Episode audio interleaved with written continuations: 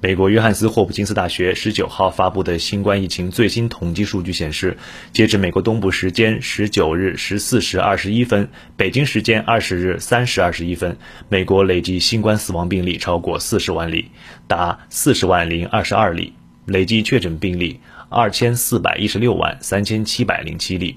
数据显示，美国累计新冠死亡病例最多的州是纽约州，为四万一千三百五十例；其次是加利福尼亚州，为三万三千七百六十三例；德克萨斯州累计死亡病例超过三点二万例；佛罗里达州超过两点四万例；新泽西州和伊利诺伊州的累计死亡病例均超过两万例；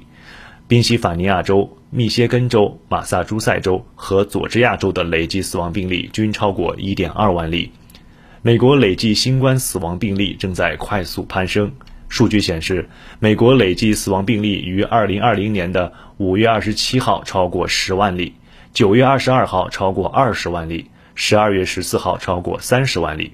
从10万例增加到20万例，用时不到四个月；从20万例增加到30万例，用时不到三个月；从30万例增加到40万例，用时仅一个多月。